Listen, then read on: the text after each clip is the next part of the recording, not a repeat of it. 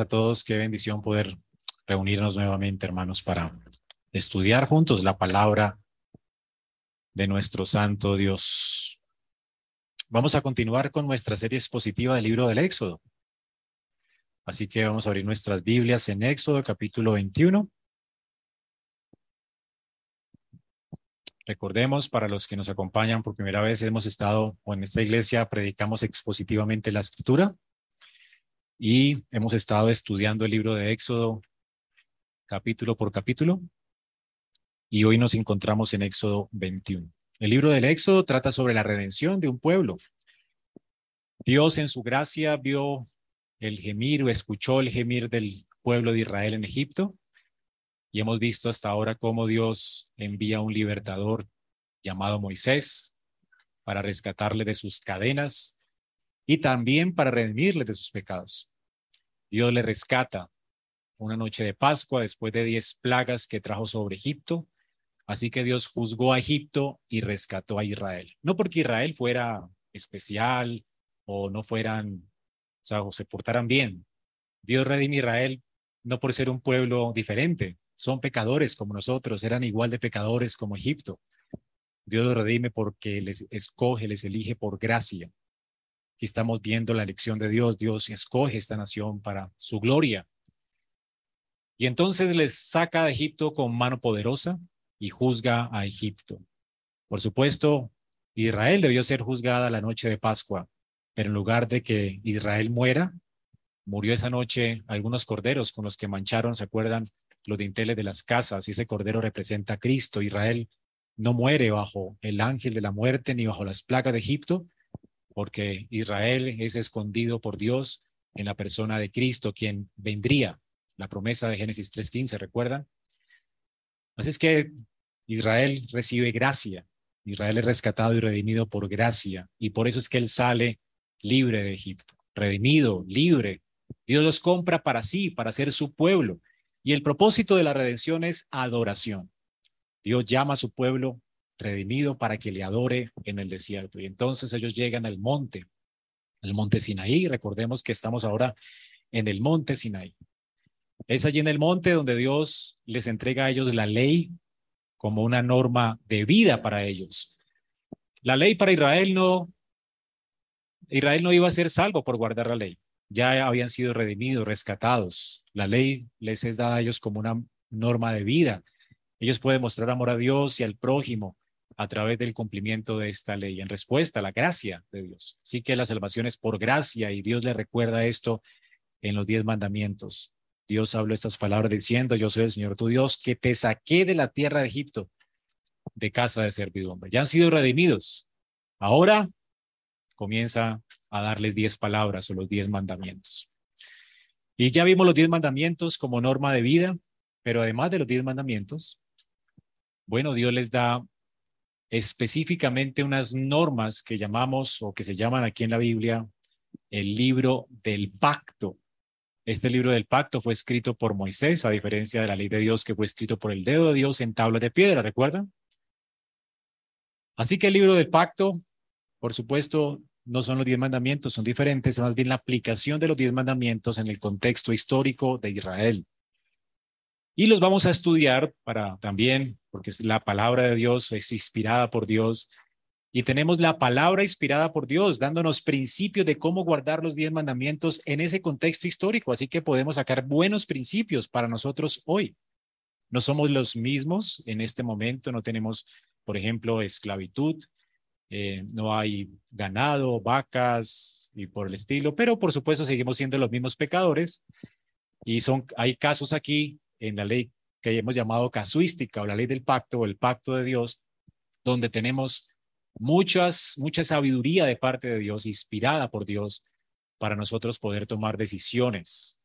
Es lo que hemos hecho, por ejemplo, como presbiterianos en nuestro libro de orden.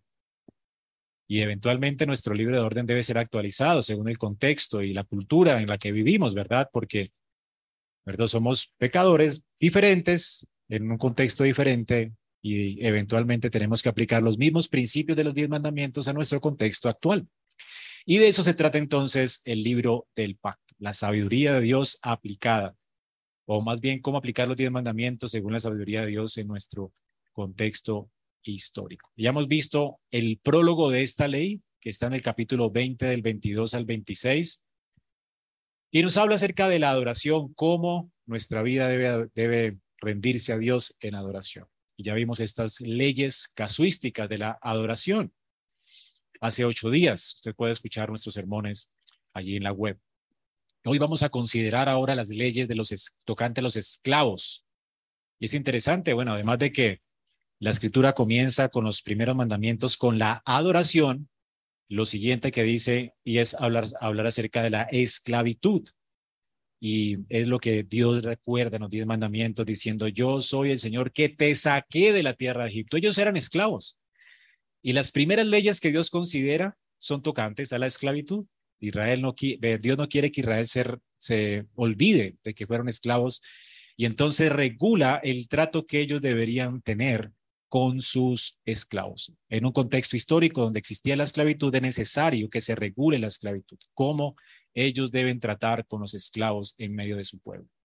Y vamos a ver que estas normas son revolucionarias y nos van a enseñar principios increíbles. Vamos a leer juntos la palabra de Dios. Les invito allí para que leamos el versículo 1 del capítulo 21.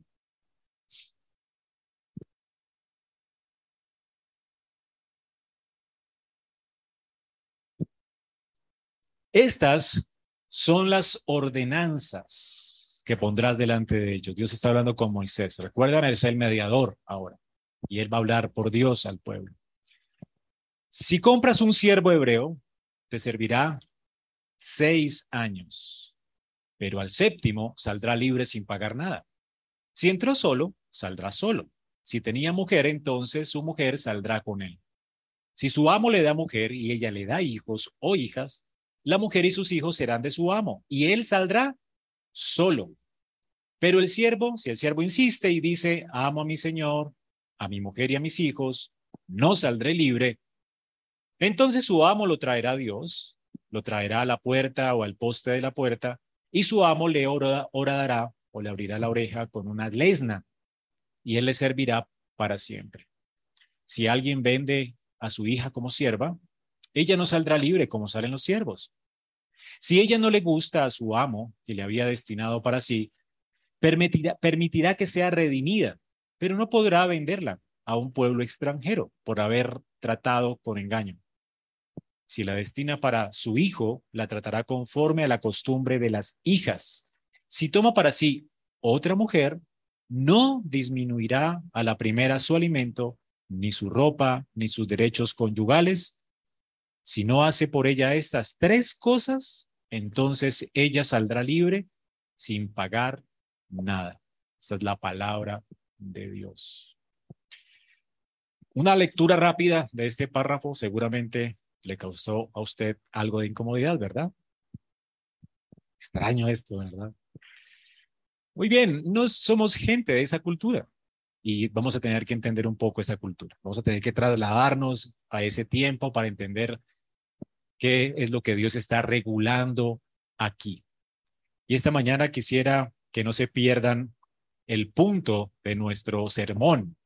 Y es que, hermanos, Dios nos da esta ley para nosotros. La, la, escritura dice que la escritura fue escrita para nosotros hoy. O sea, que esta historia sucedió para que tú la leas y para transformar tu corazón y también nuestras relaciones y nuestro entendimiento de Dios. Así que eso es importante. Ese es un pasaje que nos va a mostrar la gloria de Dios, el corazón de Dios. ¿Cómo late el corazón de Dios? ¿Usted quiere conocer más a Dios? Usted necesita escuchar este sermón esta mañana. Usted necesita saber cómo cuáles son las prioridades de Dios, en qué está pensando Dios. Aquí Dios nos está mostrando su mente de una manera increíblemente asombrosa. También está, este texto nos va a dar esta mañana algunas verdades que están implícitas acerca del Evangelio y es lo que vamos a ver también hoy pero además nos van a permitir como creyentes tener relaciones saludables que glorifican a Dios o tratos saludables en nuestros negocios. Y es lo que vamos a ver en esta mañana. Usted va a aprender a tratar con las personas que tal vez le sirven en su casa o si usted tiene empresas, yo sé que algunos de aquí tienen empresas, restaurantes, eh, lugares donde se venden cosas, y usted tiene empleados, bueno, aquí usted va a aprender cómo tratar a las personas que le sirven a usted, como creyentes. Somos luz en el mundo, tenemos que vernos distintos. Así que estas leyes nos enseñan que Dios quiere que apliquemos los diez mandamientos en las relaciones que tenemos cotidianamente, con las personas del mundo también. Usted necesita escuchar esto. Hoy en día las personas, ¿verdad? Aún a pesar de que en nuestro contexto se está hablando tanto de liderazgo, lo terriblemente asombroso es que en nuestro contexto cultural en Colombia, los empleados son tratados mal, son mal pagos. Los empleadores no piensan sino en su propio beneficio personal, no en el beneficio de otros. Siempre queremos sacar ventaja como colombianos. Usted necesita escuchar ese sermón, hermano. Dios nos va a hablar aquí sabiduría pura para que usted aprenda a vivir como creyente y ser luz y sal de este mundo en el que vivimos. Vamos a leer entonces en nuestro texto tres leyes. Hay aquí. Eh, una ley para los sirvientes que son hombres. Otra ley para las sirvientes mujeres. Y otra ley que protege a los amos. Entonces tenemos tres leyes. Y en cada una de estas leyes, para efectos prácticos, vamos a ver entonces, mientras las estudiamos, qué aprendemos acerca de Dios, por supuesto, también del Evangelio y qué aprendemos también acerca de nuestras relaciones en nuestro contexto cultural. ¿Qué podemos extraer? ¿Qué principios vamos a extraer de estas cosas para nosotros hoy? Así que hay aquí principios eternos de justicia que podemos aplicar y sabiduría que Dios nos está mostrando, cómo late el corazón de Dios, cómo piensa Dios, porque de hecho somos hechos a su imagen y además redimidos para que nos parezcamos a Él. Usted tiene que parecerse a Dios, o sea que en la medida en que usted conozca más el pensamiento de Dios, usted va a terminar pareciéndose más a Él. Así que acompáñeme esta mañana y no se pierda este precioso tesoro. Una pista ligera del texto nos deja como extraño, ¿verdad? Pero Vamos a profundizar en él esta mañana y vamos a aprender estos, estas normas casuísticas, cómo realmente pueden transformar nuestra vida y nuestras relaciones en la medida en que conocemos a Dios y tratamos con los hombres. Vamos a ver algo de contexto histórico. Primero, para comprender esta ley y su importancia. En primer lugar, es interesante que recuerden que la, el libro del pacto han sido llamadas leyes casuísticas. Eso es lo que hablamos hace ocho días. Fueron escritas por Moisés. En el Éxodo 24:4 dice, Moisés escribió todas estas palabras del Señor. ¿Y qué escribió Moisés? Bueno, lo que acabamos de leer, fue escrito por Moisés, seguramente en pergaminos. Ahora, esto nos da una lección muy importante en el contexto histórico. Hermanos, no existía un código legal escrito para el tiempo de Moisés. Habían algunos, pero, por ejemplo, la nación a la que servían los, e, los judíos en Egipto, los egipcios no tenían un código legal. Eh, estas naciones, de hecho, eh, entendían que el, emperador era la, ley o el, o el, faraón era la ley. Recuerdan que ya vimos en, en los sermones pasados cómo los capataces de los judíos se fueron a quejar delante del faraón. Bueno, el faraón cambió las, las reglas del juego con relación a su trabajo. No les estaba dando paja para hacer ladrillos, ¿recuerdan? ¿Y qué dijo el faraón? Pues he creado una norma y no la voy a hacer. Esa norma no estaba escrita, nadie sabía eso. O sea que las leyes se cambiaban al antojo del gobernante de turno, del faraón de turno. ¿Quién era la ley? El faraón. El faraón era la ley. Mi palabra es la ley, decía el faraón. En términos generales, esto era terrible porque Tú vivías bajo un caudillo, bajo el capricho de un caudillo que te estaba gobernando según su voluntad. Así que tú no, sabías qué a, qué atenerte, qué esperar de tu gobernante. Eso es horrible, ¿verdad? Vivir en una nación así. Entonces, si tú tenías alguna queja, tenías que comparecer delante del gobernador de turno y este gobernador o faraón, ¿verdad? Decidía qué hacer contigo según cómo se sentía, no sé, o la experiencia que ella tenía en la mañana o quién sabe qué cosa, ¿verdad? Pero él trabajaba con su ley caprichosamente, como se sentía o como amanecía. Hermanos, esto es terrible. Así que Israel era una nación ahora con un código legal escrito. Tú podías, o sea, Dios quiere que Israel sepa qué esperar de su Dios. Aquí hay sentencias, ¿verdad? Aquí hay promesas. Dios quiere que tú sepas cómo tú puedes comportarte en tu vida de manera que tú puedas saber con libertad cómo hacer, cómo vivir tu vida. Esto nos da libertad. La Biblia dice, conoceréis la verdad y la verdad os hará libres. Hermanos, las, las reglas no nos aprisionan, nos hacen libres, es todo lo contrario. Hay jóvenes que piensan, ¿verdad? Que no, no, no, yo no quiero reglas, no necesito reglas. Y piensan que esto es libertad. Y esto es desorden. De hecho, esto es, nos puede llevar a la tiranía. Donde no hay reglas, hay tiranía, es todo lo contrario. Hay anarquía y tiranía. Entonces, ¿quién va a ser la regla? ¿Quién va a ser la norma?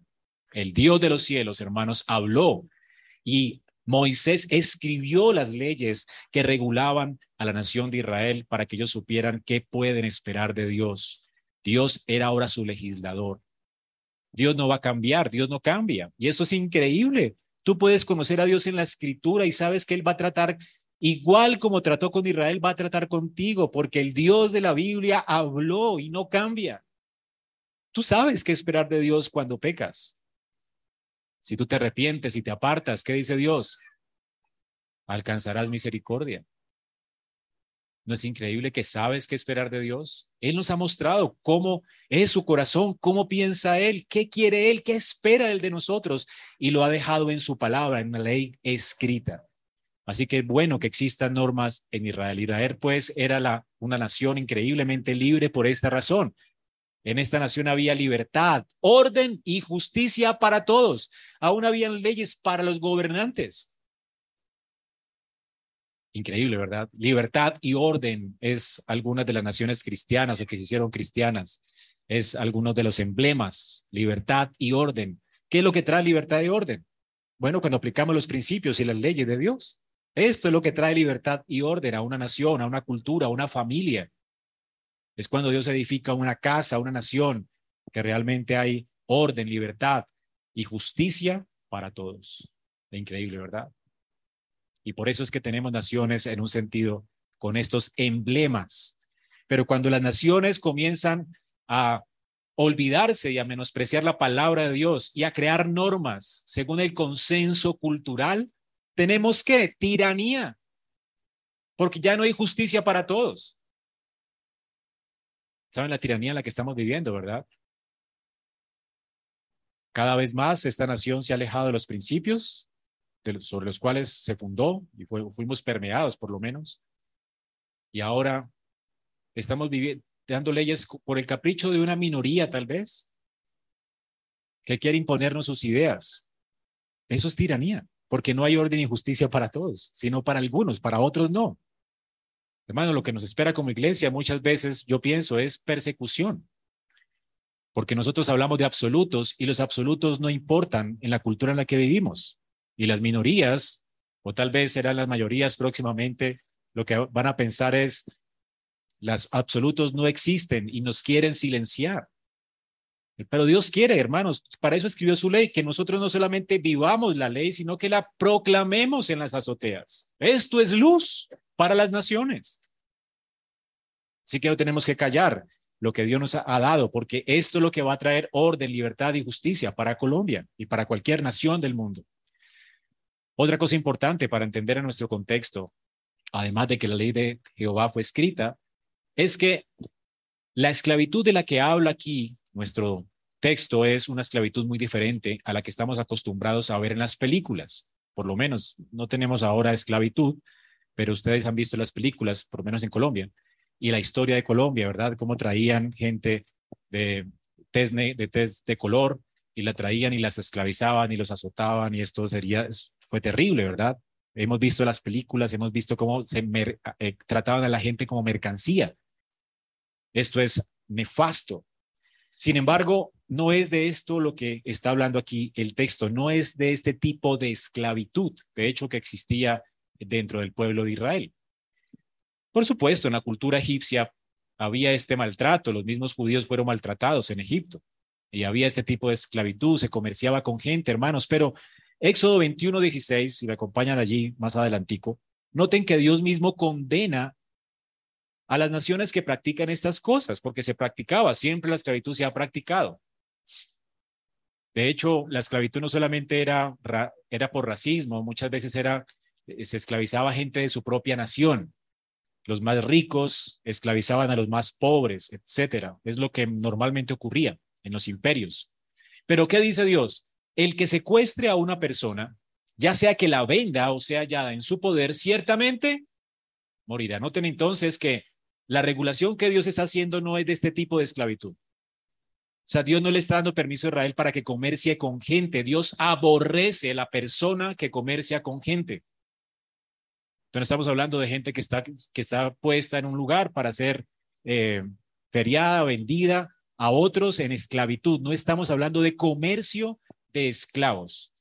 Así que en ese contexto no estamos hablando de esto. O sea que cuando Dios habla de las ordenanzas para los esclavos, no está hablando de ese tipo de esclavos porque esa esclavitud no la quiere Dios, se debería determinar, dentro del pueblo no debía ser considerada, y el que sea sorprendido haciendo esto, ¿qué debe pasar? Debe morir. O sea, los comerciantes de esclavos, ¿verdad? La paga por esa, la sentencia por ese pecado es la muerte.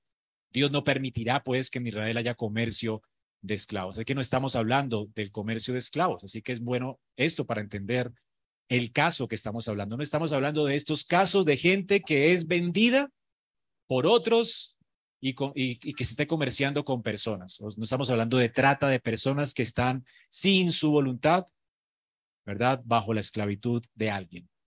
¿Esto está claro?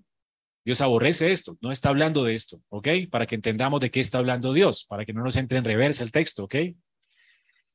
Otra cosa para tener en cuenta dentro de la casuística es que la casuística se trata de un precedente histórico, o sea, que ya existe algo, ya existía una cultura, y Dios lo que hace es regular lo que ya existe, principalmente para que tenga menos impacto, porque el pecado es destructivo y las costumbres muchas veces pueden ser destructivas, así que Dios regula lo que ya hay para que no tenga un impacto tan negativo en la nación, ¿ok? O sea, la, la esclavitud existía, pero ahora Dios no va a permitir el comercio de esclavos. Está bien que haya esclavitud, pero no comercio de hombres. ¿Ok? Si tú te quieres entregar como esclavo libremente a otro para servirlo, está bien, pero no permito que comercien con personas. ¿Ven cómo se regula? Lo otro es que también eh, hay muchas de estas leyes casuísticas que comienzan con cuando suceda esto, entonces tiene que pasar esto. La idea es que Dios quiere regularlo y desalentar a las personas para que hagan esto. Ese es el propósito. Entonces siempre terminan cuando o si sucede que, si sucede que un hombre se separa de su mujer y, y, se casa con otra, entonces Dios dice, bueno, que le dé por lo menos carta de divorcio. ¿Ok? O si se consigue otra mujer y otra mujer y otra mujer, bueno, si tienes cinco esposas, ya estaba pasando, había poligamia en ese tiempo. Dios no está de acuerdo con eso. Dios creó al hombre varón y hembra, los creó. Pero la poligamia existía. Las naciones la avalaban, pero Dios no.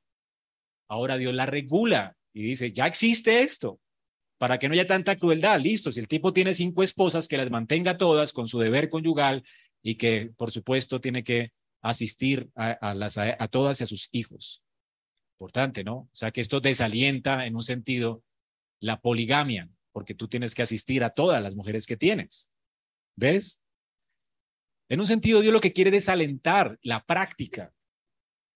Por eso Jesús dice al principio no fue así. Dios de hecho abomina el divorcio. Y para que haya menos divorcios, entonces Dios dice, listo, ¿te quieres divorciar? Entonces tienes que pensarlo antes, porque jamás podrás regresar con tu mujer si te consigues otra. Nunca podrás volver con la anterior, esa abominación a Dios. Si sucede eso, eso no va a poder pasar que regreses con la misma. Y lo otro, tienes que ir al juez, presentar carta de divorcio. Eso exige un proceso para que medites bien lo que estás haciendo antes de divorciarte. O sea que Dios realmente coloca es freno a la maldad. El propósito de Dios en, la, en las leyes casuísticas es regular lo que ya hay. Hay una práctica que está algunas veces mal y Dios la regula para que, por supuesto, tenga menos impacto, un impacto menos negativo en la cultura. La esclavitud, hermanos, era una realidad. Abraham tenía esclavos, Isaac tenía esclavos, Jacob tenía esclavos. Había, había esclavitud dentro del pueblo de Israel. Pero ¿cómo los trataban ellos? Ese es el punto. No eran los mismos esclavos de las demás naciones. Eran diferentes y vamos a ver por qué. Así que ese es el contexto. Con ese contexto en mente, vamos a ver entonces las leyes para los esclavos masculinos. Dice el Señor para esta ordenanza, si compras un siervo hebreo, te servirá seis años, pero al séptimo saldrá libre sin nada. Si entró solo, saldrá solo. Si tenía mujer, entonces su mujer saldrá con él. Si su amo le da mujer y ella no, y ella, le da hijos o hijas, la mujer y sus hijos serán de su amo y él saldrá solo. Pero si el siervo insiste y dice, amo a mi, a mi señor, a mi mujer y a mis hijos, no saldré libre, entonces su amo lo trae a Dios, dice, lo traerá a la puerta o al poste de la puerta, es decir, en el templo, y su amo le orodará, ahora le abrirá la oreja con una lesna y él le servirá para siempre. Así que vamos a ver esto, a estudiarlo con detalle. En primer lugar, veamos aquí que en, Israel un extranjero podía ser tomado como esclavo. Es normal, era normal. Cuando Israel ganaba una batalla y esas personas eran vencidas, ellos podían tomar no solamente el botín, sino la gente que había en esa nación y hacerla esclava. ¿Ok? Es como parte del botín de guerra. Por supuesto, eran tratados igual, con dignidad, los hacían parte del pueblo. Eh, o sea, eran personas que eran ganadas en la guerra, los hacían parte de ellos. Así que estas personas se convertían en esclavos. Y, no había, en un sentido, la regulación para ellos es distinta. Pero aquí estamos hablando en esta casuística de esclavos judíos. ¿Notan eso? Si compras un siervo hebreo. Entonces estamos hablando de un siervo hebreo. Noten que estamos hablando de la compra o de redención. La palabra aquí sería redimir a alguien. Es lo mismo de comprar a alguien. ¿Y por qué redimirlo? Vamos a ver esto con detalle. ¿Quién podía convertirse en esclavo hebreo? Es la, es la, la idea. Podía convertirse alguien en esclavo hebreo si, por ejemplo, el hombre había robado algo y no podía devolver, o sea, además de que tal vez perdió lo que se robó o devuelve lo que se robó, pero tenía además que resarcir el error y hacer restitución, o sea, pagar un monto por la pérdida que tuvo el dueño porque no tenía esa cosa en su poder y seguramente la necesitaba, él tenía que restituir y si no podía pagar lo que se robó y si no podía restituir, esa persona podía pagar ofreciéndose como esclavo seis años a alguien. Es la idea. Esta ley la tenemos más adelante en Éxodo 22 del 2 al 3. Si el ladrón es sorprendido forzando una casa y es herido y muere, no será homicidio. Pero si ha salido el sol, aquí estamos, será considerado homicidio. Ciertamente el que roba debe hacer restitución. Y noten esto, si no tiene con qué hacer restitución, entonces será vendido por el valor de su robo. O sea, él tiene que trabajar. Es la idea, para pagar lo que se robó. Entonces, alguien lo redime y lo compra para sí, para pagar la deuda, ¿verdad? De la persona que, a la que robó y esa persona tiene que trabajar para pagar su deuda. ¿Ok? Esa es la idea acá. También las personas que podían ser esclavizadas eran los hijos, sobre todo los hijos de padres muy pobres. Habían hebreos en miseria. Y tú no tenías con qué sostener y a veces tenían muchos hijos, ¿verdad? tomaban en serio el pacto. Y tenía cinco hijos y de repente llegaron otros dos más y no tienen con qué comer. Y tenía la parcela muy pequeña. Y entonces veían a alguien más poderoso, uno de los patriarcas más poderosos de Israel, y, y ser un hombre piadoso, un hombre poderoso. Entonces confiaban en él y le entregaban sus hijos, los vendían como esclavos a esa familia con el propósito de que tuvieran una mejor vida sus hijos. Ese era el propósito, o sea que tú como hijo podías ser vendido como esclavo a una familia hebrea, siendo hebreo. Esa era la otra forma. Esto era tenido como un acto de misericordia, de hecho. Nosotros lo vemos como, uy, no, terrible, ¿verdad? Pero de, de hecho hay, hay personas que hacen esto hoy en día. Es mejor, de hecho, en lugar de matar a, un hijo, porque la gente está matando, cometer homicidio, es legítimo, según la Biblia, más bien dárselo a alguien, una familia que sí lo pueda mantener. Pues, si tú no lo puedes mantener, si tú no lo quieres, y si alguien no quiere un hijo, es mejor que tú le aconsejes, pues ofrécelo, es mucho mejor. De hecho, la escritura habla de eso.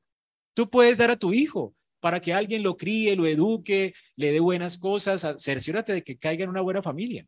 Pero ¿por qué tienes que matar? Eso es terrible. Los asesinos van a ir al infierno.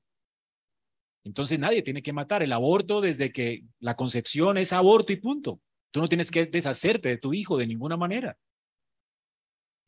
Entonces, es mejor, es un acto de misericordia, regalarlo para que lo eduque una familia que pueda hacerlo. Hoy en día lo pueden hacer las personas y es legítimo, Dios lo avala y no te, no te, vas a sentir mal, en un sentido, pues, por el pesar, me deshice, pero si lo querías matar, no es mejor regalarlo. ¿Ok? Te vas a sentir con menos carga de conciencia, de hecho, porque después la conciencia no te va a dejar dormir. Ahora, una persona también en bancarrota, por ejemplo, perdió todo lo que tenía, tiene muchas deudas, no puede pagarlas, no tenía otra opción más que voluntariamente convertirse en esclavo dentro de los hebreos. Eso está en Levítico 25, está todo el desarrollo de este tema.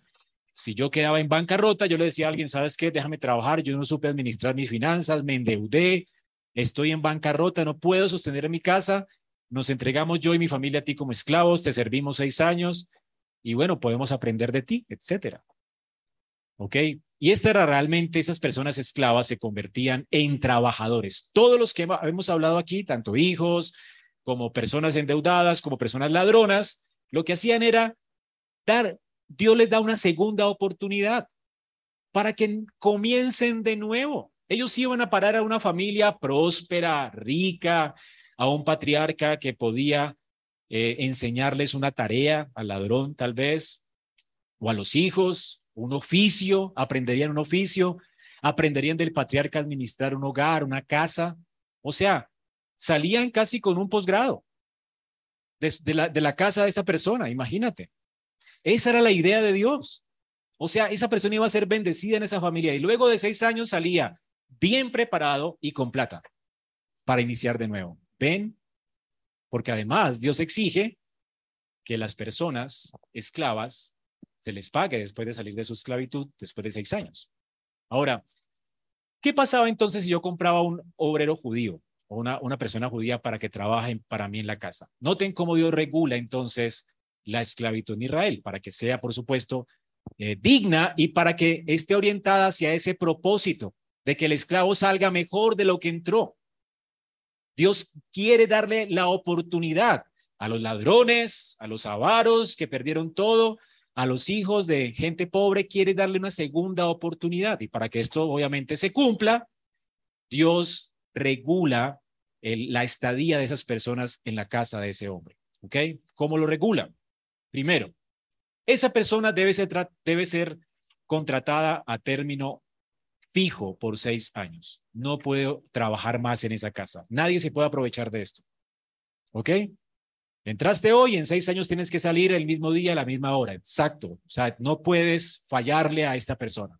Tienes que dejar en libertad, ¿ok? Es lo primero. Es como un, trabajo hoy a término fijo, a seis años. Algunos eh, artistas, por ejemplo, yo me recuerdo que eh, era mi profesión antes, uno quería ser un cantante de un grupo de una orquesta famosa y normalmente lo que hacían estos empresarios como Varela aquí en Colombia es no es listo, yo te, te ayudo, te voy a hacer famoso con mi grupo, pero tienes que firmar un contrato de exclusividad por 10 años. Y uno vería, ¿verdad? No puedes cantar con nadie más en tu vida hasta, hasta que cumplas tus 10 años en Grupo Nietzsche. ¿Quieres? Firmabas el contrato de. Muchos lo firmaron. Y ahí fueron prósperos, famosos y todo. ¿Ok? El punto es que tal vez no querían, no cumplieron los sueños que tenían, pero estaban sirviendo a este hombre hasta que cumplieron su exclusividad y luego ya podían armar su propia orquesta, pero antes no. Y en un sentido esto era justo, ¿verdad? Porque ¿quién quería trabajar con este hombre? Pues, cualquier músico. Ese es el punto, es, un término definido, seis años. Por otra parte, debemos entender que los esclavos judíos o gentiles todos se consideraban parte de la familia. Esta era parte del trato. O sea, no es que tú seas la sirvienta de la casa, entonces tú comes por ahí un plato como los perritos, un plato aparte, porque es que yo no me junto con la chusma. Así no deben actuar los creyentes. ¿Ok? El trato que le damos a nuestras, eh, em, las personas que trabajan con nosotros es somos parte de la, son parte de la familia. ¿Qué significa esto? Génesis 17 del 12 al 13. La orden de Dios desde el tiempo de Abraham para los esclavos fue esta. A la edad de ocho días será circuncidado entre ustedes todo varón por sus generaciones.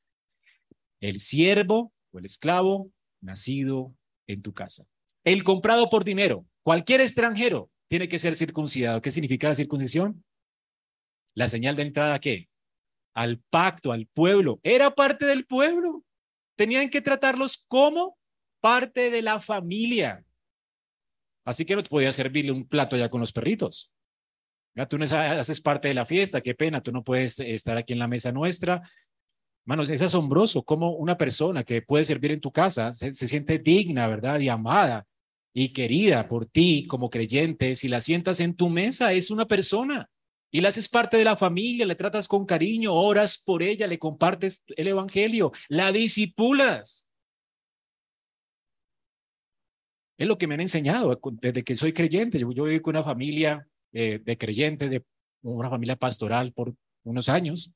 Y yo recuerdo que la señora que ayudaba en la iglesia eh, no era creyente, sin embargo la trataban como parte de la familia, se sentaba con nosotros en la mesa, mi tía la evangelizaba, la discipulaba casi todos los días, leía la Biblia con ella, no era creyente. Y la trataban como de la casa. Y eso fue lo que aprendí, ¿verdad? es el trato que tú le das a tus empleados. Son tu familia. Además, Dios no le permite a su pueblo considerar a los esclavos como objeto de su propiedad. No son de su propiedad. Una vez termine la servidumbre, la ley dice en Deuteronomio 15:13, cuando lo dejes ir libre, no le enviarás con las manos vacías. O sea, no son de tu propiedad, son tus obreros. Velos como asalariados. Es un contrato social que Dios está haciendo aquí. ¿Ok? Dios está diciendo, tienes que pagarles por su trabajo. ¿Trabajaron contigo? ¿Hicieron que tu casa prosperara por su trabajo? Págales. No, cuando a los seis años que salgan de tu casa, tienes que enviarles con las manos llenas. O sea que además de aprender una profesión, además de hacer un posgrado de todo lo que se hace en esa casa familiar, esa persona salía bien preparada y con dinero. Esa era la regla, ¿ok? ¿Ven esto? Ahora la pregunta hasta aquí es, ¿cómo tratas si tienes empresa a tus empleados? No importa si tienes un restaurante, un almacén de ropa. ¿Acaso no te preocupas para que tus empleados estudien? Págales el SENA, incítalos para que estudien, para que mejoren. Tú vas a ser beneficiado ellos te van a querer más, por supuesto, y ellos también van a prosperar y van a hacer prosperar a la nación. Tú no quieres alguien que cocine sin buenas técnicas. Tú quieres chefs en tu restaurante. Págales estudio. Eh, págales algo para que prosperen, para que sean mejores en su tarea. Esto es lo que hacen las buenas empresas. Los empresarios saben, ¿verdad? Cuando quieren hacer prosperar sus empresas, no les pagan el mínimo, les pagan más. Y los incentivan, les dan trabajo, les dan estudio. ¿Cómo hacemos para que sean mejores? Es así como tratamos los creyentes, a las personas. Debemos ser ejemplo en esto, en el trato con nuestros semejantes. No importa si es la que te ayuda en la casa, con mayor razón. Si tú te vas a ver beneficiado, si ella estudia en escena, si hace, si hace buenas prácticas, si se lava bien las manos, si prepara buenos alimentos, págale un curso de chef. Decir que salga mejor de lo que entró de tu casa. Si un día se va a salir de tu casa, que esa persona sea mejor persona y por lo menos una creyente. Así que esta ley, hermanos, no está hablando de cómo tener esclavos. Dios no está diciendo, bueno, voy a hablarles de la esclavitud. Les voy a explicar cómo es el negocio de los esclavos. No, no, no, no. No está hablando de esto, hermanos. Está hablando más bien de beneficios para los esclavos. Dios está pensando en los pobres, en los vaciados, en los ladrones, pecadores. Dios quiere redimirlos para así. Dios los quiere, les quiere dar una nueva oportunidad de vida. Dios es bueno. No puedes tenerlos por seis años ¿Qué se enfatiza? La libertad, no la esclavitud. Debes considerarlos parte de tu familia. ¿Qué se enfatiza? El cariño, el amor, la gracia para con esas personas. Tienes que demostrarles el carácter de Dios. Y cuando les dejes en libertad, págales. Es decir, piensa en tu siervo. No pienses en ti, no pienses en cómo ganar tú, piensa en cómo enriquecerlo a él, cómo aportarle más valor a él. ¿Ves que esto no está centrado en el amo? Así que si tú quieres tener esclavos, piénsalo bien, porque esas son las reglas. Estas son las reglas de Dios. Si no puedes hacer esto, no tengas quien te ayude. Así de sencillo. Hermanos, ¿lo pueden comprender? Este es el arreglo que Dios quiere que nosotros hagamos con nuestros empleados. Hoy en día se puede aplicar perfectamente a los empleados. ¿Ven? Con estas normas, ¿qué está protegiendo Dios al pobre?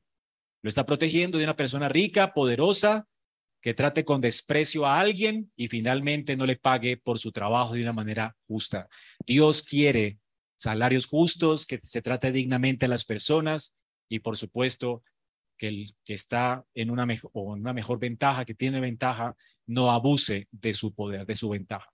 Más adelante se agrega en Éxodo 21, del 26 al 27, cuando un hombre golpee el ojo de su esclavo, varón o hembra, y lo destruya, dejará que el esclavo salga libre a causa de su enojo. Si no le queda el diente de su, sino queda el diente de su esclavo, hombre o hembra, dejará que el esclavo salga libre a causa de su diente. Es decir, si tú maltratas al esclavo, pierdes el año, pierdes a tu siervo, perdiste la plata. O sea que el primer día lo maltrataste y pagaste una fortuna por él, le pagaste la deuda a él, lo redimiste a él y le estás dando una nueva oportunidad a él y además le golpea, le ofeteas, perdiste, perdiste tu plata. ¿Ok? ¿Me, ¿Me hago entender, hermanos? O sea, este hombre fue redimido, le pagaron su deuda, ya no tenía deudas porque su amo lo compró. Ahora él tiene que trabajar por seis años para condonar lo que, lo que ha hecho. Él se ha entregado voluntariamente o entregó lo que sea. Si el amo lo maltrata, perdió la plata. ¿Ven la justicia de Dios? Esto es muy bueno. Dios está protegiendo a las personas humildes, que, quebradas, que dependen de eso. Las está protegiendo de gente maltratadora. Así que hermanos, hay más de hecho. Si el hombre estaba soltero, debe irse soltero. Eso es justo. Ahora, si entra casado, se va casado. Y esta es la segunda parte de la ley. Aquí está protegiendo también a los amos, porque a veces habían esclavos abusivos, ¿verdad? El tipo trabajaba seis años, llegaba una esclava recién comprada por el amo, recién redimida por el amo, y entonces entre esclavos podían hacer un negocio. Bueno, ya te perdonaron la deuda, ahora eres una esclava y por seis años, pues, ¿para qué trabajas tanto? Más bien, eh, tengamos un hijo, ¿cierto? Y así tenemos familia y entonces este hombre te tiene que dejar libre y ya no tienes que servirle por esos seis años. Te libraste de eso. Y Dios dice, no, no, no, no, no, no. Los esclavos tampoco es que me van a engañar a los jefes. No, señor. O sea que si tú entraste solo, sales solo. Si tú entraste solo y una esclava de tu amo, ¿verdad? Te fue a ti o lo que sea y la, y la tuviste, tú tienes que salir solo. Pero ¿cómo eso es injusto? Ah, eso es injusto. Ah, bueno, ¿la amas tanto? ¿Realmente lo que te mueve es el amor? Bueno, Dios da soluciones. ¿Cuál es la solución? Si la amas tanto, ofrécete a tu siervo gratis. O sea, amo tanto a mi siervo, amo tanto a mi familia, no lo quiero abandonar, por supuesto, y estoy aquí es por amor, no por hacerle trampa al, al, al amo. Entonces él tenía que hacer una transacción, un negocio. ¿Cuál era el negocio? Tenía que ir a la puerta del templo, hablar con los sacerdotes, con los ancianos de Israel sobre el tema. Yo me quiero comprometer, amo a mi mujer, amo a mi amo, yo quiero ser siervo voluntario porque no me quiero separar de mi familia ni de mi amo, los amo. Y entonces colocaba ahí la oreja en la puerta y le abrían la oreja. Con eso estaba señalando, primero un pacto de sangre, él, tiene que ser atravesado si incumple ese pacto, y su oreja, por supuesto, significa su oído, y oído para un judío era obediencia. Él iba a prestar ahora su oído voluntariamente a ese amo y le iba a obedecer por siempre. De manera voluntaria se entregaba a él. Buena transacción, ¿verdad? Así es que si es por amor, esta es la regla. Ahora, pero supongamos que el, esclavo no quiera servirle a su amo. Bueno, también hay otra opción. Dios le, le da opciones. Pero si el siervo insiste por amor, está bien, haga esto. Pero si el siervo sale con dinero o tiene manera de redimir a esa esclava, pues pague el precio y la saca libre y punto. ¿Ok? O sea, Dios también da esta, esta generosa oferta para que el amo no pierda. Es decir, también está protegiendo a los amos del engaño de los esclavos. Así que hay gente vulnerable, viva, ¿verdad? Y así que no se pueden salir con la suya, no pueden estafar a, las personas tampoco. Y si usted si ustedes son hebreos, en un sentido Dios dice, no pueden hacer esto. O sea, lo que les debe motivar es el amor, el beneficio de su amo. Y si quiere el beneficio de su amo, pues no lo estafe. No hagan ese tipo de acuerdos con las esclavas. ¿Ok? Así que pague por ellas, redímalas o entréguese como esclavo voluntario, pero no le haga esto a su amo. Hay que pensar en el beneficio también de aquella persona que le estaba, le sirvió a usted y le redimió, le rescató de su estado para enseñarle, para darle trabajo, para darle un oficio. Tienes que ser agradecido. Así que los que son aquí empleados o siervos, tú tienes que realmente ser honesto en tus tratos comerciales. Si te están dando ocho horas de trabajo y por eso te pagan y por eso acordaste trabajar, trabaja las ocho horas completas. No estés facebookeando y, y chateando y robándote el dinero de tu amo. Dios quiere tratos justos. Si te pagan por el tiempo que estás trabajando, trabaja el tiempo que tienes que trabajar y hazlo para la gloria de Dios y para el beneficio de tu amo o de la persona o de tu empleador. Es por eso es que Colombia muchas veces no prospera. ¿Quieres ver un retrato de lo que pasa en Colombia? ¿Has visto Betty la Fea? Puros tramposos. Esos somos los colombianos, tramposos. La protagonista, ¿verdad? Malversa fondos, maquilla cosas y era la protagonista, la héroe de la historia. ¿verdad? Y las, las trabajadoras de la empresa, todas chismosas, no trabajaban, chismeaban. Hermanos, eso no tiene que pasar entre los creyentes. Hay que trabajar para que nuestra empresa prospere. Si nosotros trabajáramos, seríamos como Suiza. Tenemos tantos recursos, tanto ingenio, tanta creatividad. Los colombianos somos increíbles en creatividad. Si usáramos todo eso para la gloria de Dios, sería maravilloso. Me estaban contando en estos días que fui al mecánico que uno le coloca unas copas al carro, ¿no? Y aquí ya se inventaron copas ajustables en Colombia, el único lugar del mundo donde ya roban llantas con copas ajustables. O sea, ya aunque cambie las copas, te las van a robar. Increíble, ¿verdad? Somos ingeniosos. Así que estamos hermanos, llamados por Dios a ser justos en nuestros tratos comerciales. Y tenemos en tercer lugar las leyes para las esclavas, del 7 al 11. Si alguien vende a su hija como sierva, ella no saldrá libre como salen los siervos. Ahora la razón, si ella no le gusta a su amo, que la había destinado para sí, permitirá que sea redimida, pero no podrá venderla a un pueblo extranjero por haberla tratado con engaño. Si la destina para su hijo, la tratará conforme a la costumbre de las hijas, si toma para sí otra mujer, no disminuirá, a la primera su alimento, ni su ropa, ni sus derechos conyugales. Y si, no hace, y si no hace por ella estas tres cosas, entonces ella saldrá libre sin pagar nada.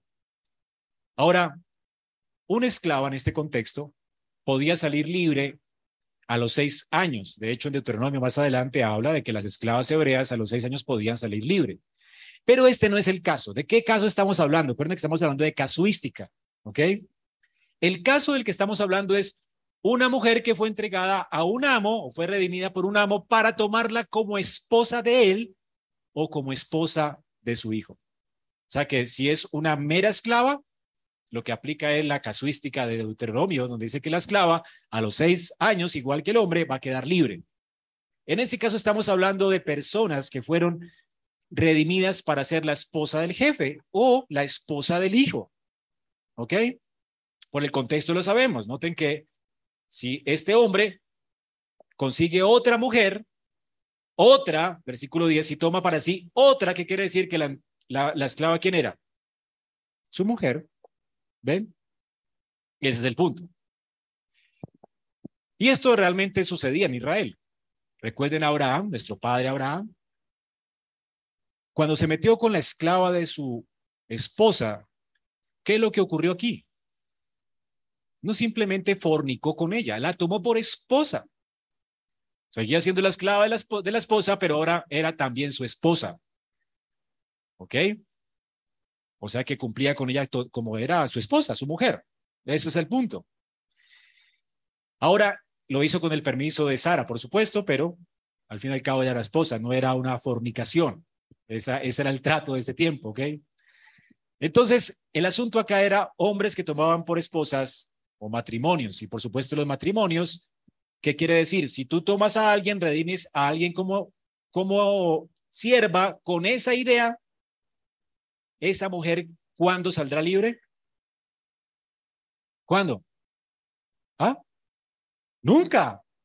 ¿Qué dice allí? Si alguien da su vida como sierva, ella no saldrá libre como salen los siervos. Ella no puede salir a los seis años porque el matrimonio es para toda la vida. ¿La redimiste? Te quedas con ella. ¿Ok? Dios abomina la carta de divorcio. Así que asume tu responsabilidad. Ahora, no falta el pecador que se aburre de la señora. Dios no es que esté de acuerdo con el divorcio. Más bien, si sucede, si, no tiene el versículo, si ella no le gusta a su amo, si, no tiene el sí condicional. O sea, si sucede esto, sucedía, hermanos. Entonces, el tipo la redimió, la tomó por mujer. Ahora se aburrió de ella. Y entonces la va a tener como esclava. Dios dice, no, no, no, no sea abusivo. O sea, ya la hizo su esposa le va a dar carta de divorcio y la va a tener como esclava en su casa, olvídese. Que la deje libre. ¿Ven así condicional? Ahora ella es libre, está divorciada y no puede ser su esclava. Ese es el punto. Dios es justo. No es que Dios esté de acuerdo con el divorcio, ojo. Está regulando a los perversos que quieren divorciarse de sus mujeres. ¿Ven? Para que no se cometa tal mal en Israel.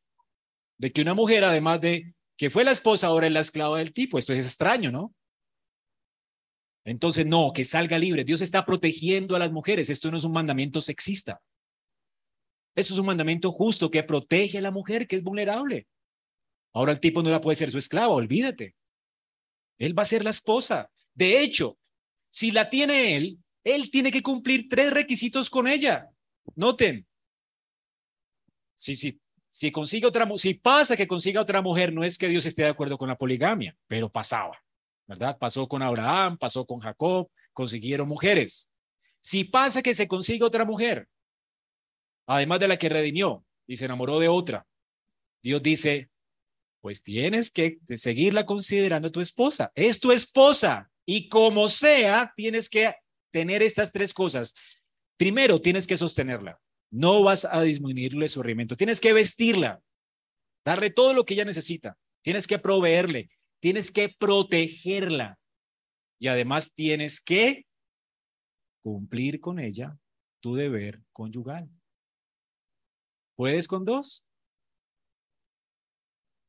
¿Qué está haciendo Dios? Desalentando la práctica de la poligamia. Dios no está de acuerdo con esto. Pero sucedía. ¿Ven la casuística? Ya sucedía, Dios la desalienta. Ah, está pasando esto, pues de malas muchacho, tienes que cumplir estos tres requisitos. Si no los cumple, la mujer queda libre. Y estos principios, de hecho, protegen a la mujer hasta en el Nuevo Testamento. La palabra de Dios dice que si un hombre, ¿verdad?, no cumple su deber conyugal con su esposa, abandona a la esposa o, o tiene otra mujer, o fornica con, o adultera con otra mujer, la mujer es libre para casarse, libre para divorciarse y casarse con otro. Queda libre. Es lo que está en nuestros estándares de fe. Porque está quebrantando el pacto matrimonial. Si un hombre quebranta el pacto matrimonial, la mujer queda libre. Ya está. No tienes que vivir con un tipo abusivo que no vela por ti, que no te sostiene, que no cumple su deber conyugal. No tiene que someterse a tal cosa una persona. Está cumpliendo su pacto. Tú pactas cuando te casas estas cosas. Yo prometo serte fiel en la salud, en la enfermedad, amarte, respetarte, cuidarte hasta que la muerte no se pare. Pues cumple. Porque esto no es romántico, esto es un pacto. ¿Comprendes? Porque los jóvenes tienen ideas románticas del matrimonio y el romance se va a acabar, pero el pacto va a perseverar. Y esto es lo que da estructura al matrimonio, seriedad al vínculo matrimonial y es lo que hace que el matrimonio persevere. ¿Quieres agradar a Dios? Cumple tu pacto matrimonial. Por eso dice, Primera de Corintios 7, que nadie se niegue en su deber conyugal con el otro. Esto es quebrantar el pacto matrimonial. Tú no puedes negarte a tu esposo, ni el esposo a la esposa. ¿Ven? Así que esta es la forma en que Dios protege a las esclavas. Hermanos, qué increíble. En el Nuevo Testamento, ¿qué dice sobre la esclavitud? En Filemón, del 8 al 16, Pablo trata el tema con Filemón. Dice, por lo cual, aunque tengo mucha libertad en Cristo para mandarte a hacer lo que conviene, o sea, yo como apóstol tengo libertad para ordenarte a hacer cosas, yo no quiero hacerlo, ¿ok? Por causa del amor que te tengo, quiero que tú más bien tomes la decisión. Como cuando la esposa le dice a uno, yo no estoy de acuerdo con eso, pero haz lo que quieras. ¿Cierto? Entonces, te hago un ruego, siendo yo, Pablo, anciano y ahora también prisionero de Cristo Jesús. Te ruego por mi hijo onésimo, a quien he entregado en mis prisiones, quien en otro tiempo te era inútil, pero ahora nos es útil a ti y a mí. Y te lo he devuelto, te lo he vuelto a enviar en persona, es decir, como si fuera mi propio corazón. Wow, comprometedor, ¿no? Hubiera querido tenerlo conmigo. ¿Qué está aplicando Pablo aquí? una ley casuística. ¿Sabes qué pasaba? A veces los esclavos se volaban de la, de la casa del amo, ¿cierto? ¿Y sabes qué Dios decía cuando alguien se volaba de la casa del amo? Deuteronomio 23, 15. No entregarás a su amo un esclavo que venga a ti huyendo de su señor. O sea, tú tenías esclavos. ¿Qué pasaba si el esclavo salía huyendo después de haberlo comprado y redimido? Y si el tipo salía huyendo y no lo encontrabas y alguien lo encontraba, tú no podías devolverlo. ¿Ven que Dios no está de acuerdo con la esclavitud? ¿Ven? Dice Dios, contigo habitará en medio de ti, en el lugar que Él escoja, en una de tus ciudades donde le parezca bien. No lo maltratarás. ¿Ven esto? O sea, ya, pues, te volaste, está bien, pues no, te puedo entregar, aquí estás, eres parte de la nación, tienes una nueva oportunidad, Dios está O sea que había la opción de volarse. Increíble.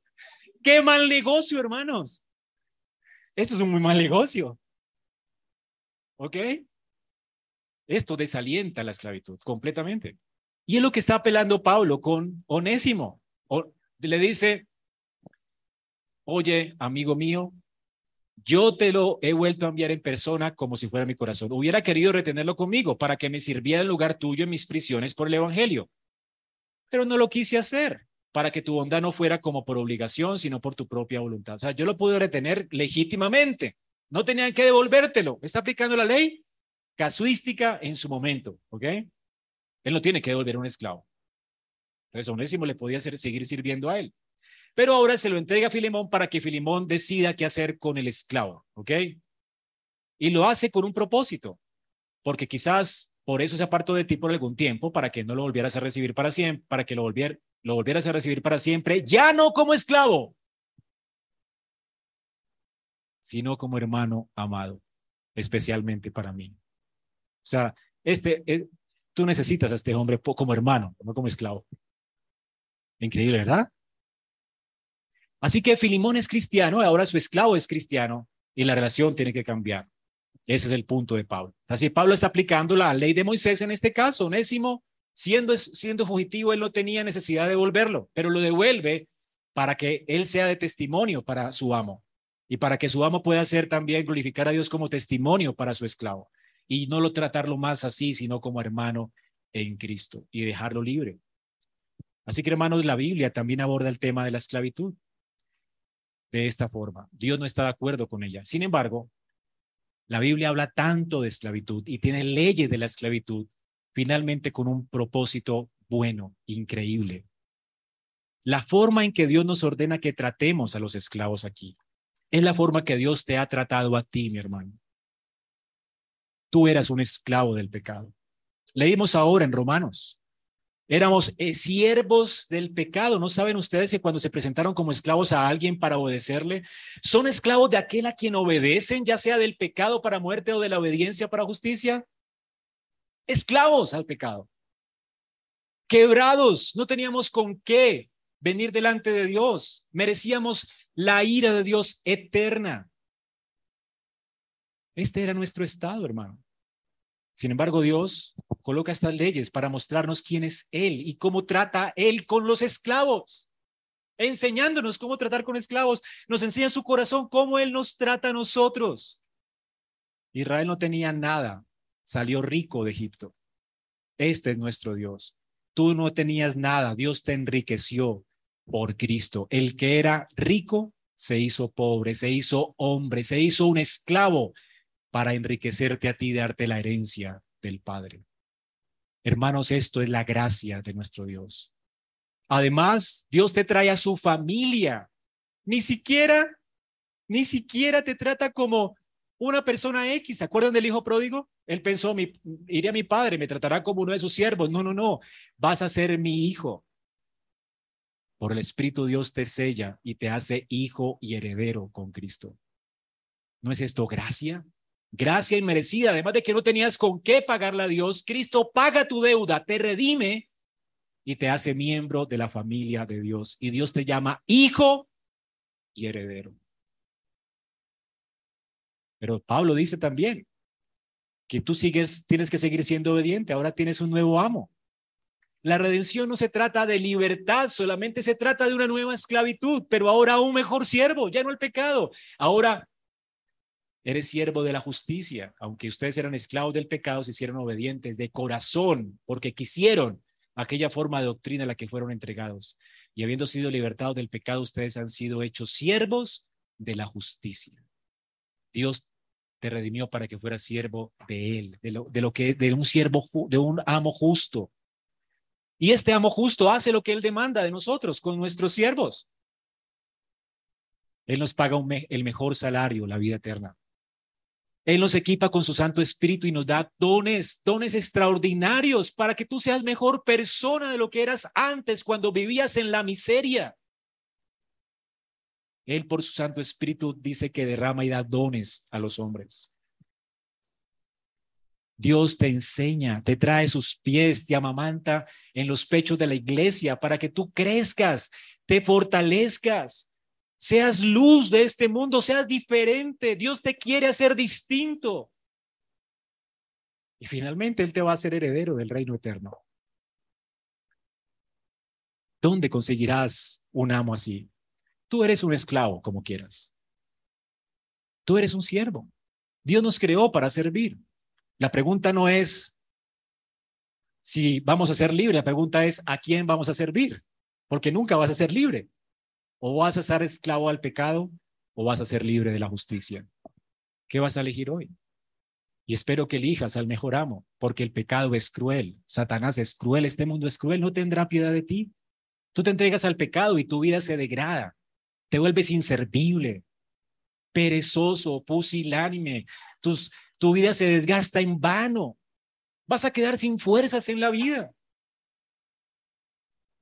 ¿Quieres vivir realmente como sin dignidad. El pecado te trata no de manera digna, sino de manera indigna. Te va a degradar completamente. Vas a perder lo que eres, imagen de Dios. ¿De verdad quieres servir a ese amo? ¿O aquel que por amor se hizo siervo y siendo siervo murió en la cruz para perdonarte y redimirte de tus pecados? Y fue exaltado en lo alto y derramó su Santo Espíritu para criarte, para transformarte. ¿Acaso no quieres este amo que te ama tanto? Yo espero que escojas a Cristo, como lo escogió David. Leímos un salmo esta mañana, el Salmo 40, del 6 al 8. Sacrificio, ofrenda de cereal no has deseado. Me has abierto los oídos.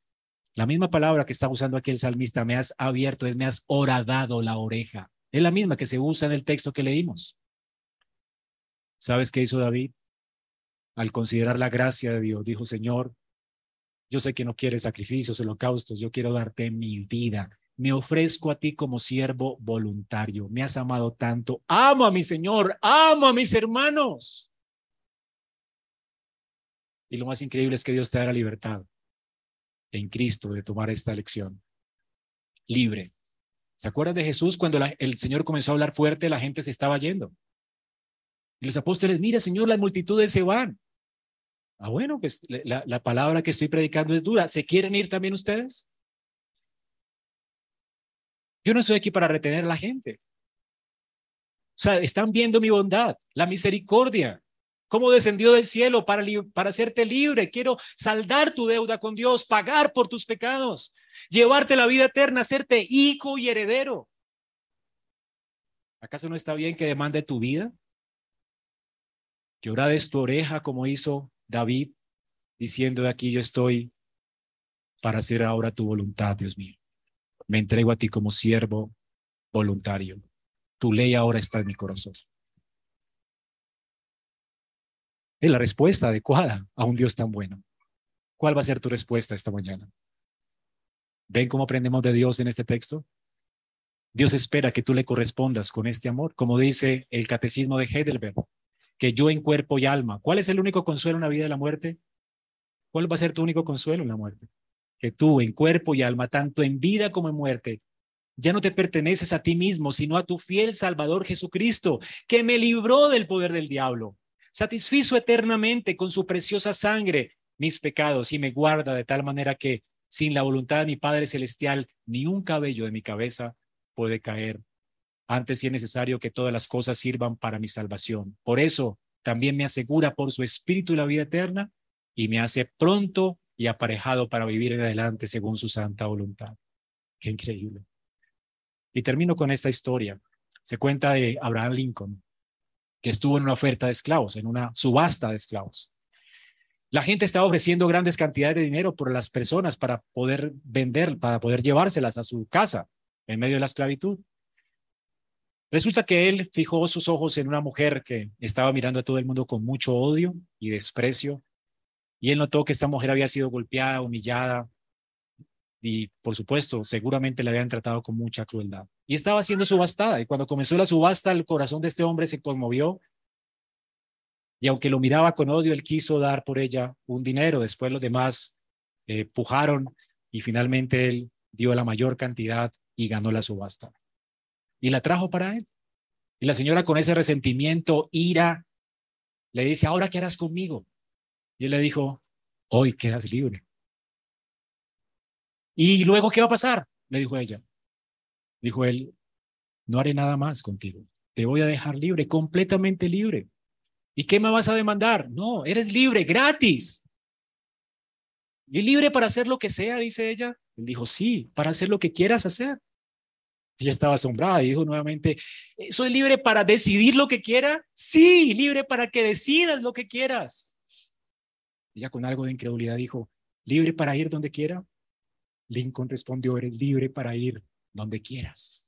Y ella lo miró y le sonrió y dijo, pues quiero ir contigo. Ruego a Dios que esa sea tu respuesta esta mañana. Vamos a orar.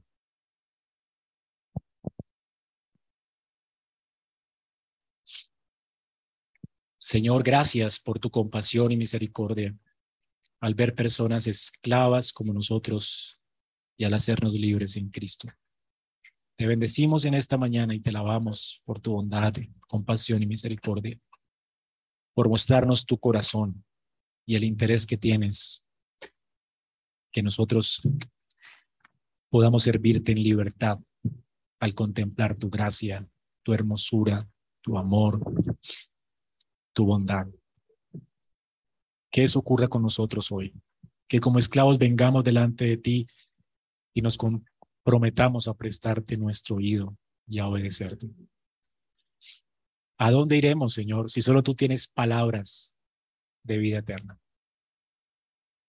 Señor, bendice a las personas que están aquí y los que no han entregado su vida a Cristo, ruego para que en tu gracia les atraigas a ti con lazos de amor. Muéstrales tu amor. Y a mis hermanos, Señor, que afirmen su compromiso contigo hoy, de servirte y obedecerte porque lo mereces, Señor. Tuya es la gloria, la honra. Oramos así en Cristo Jesús. Amén.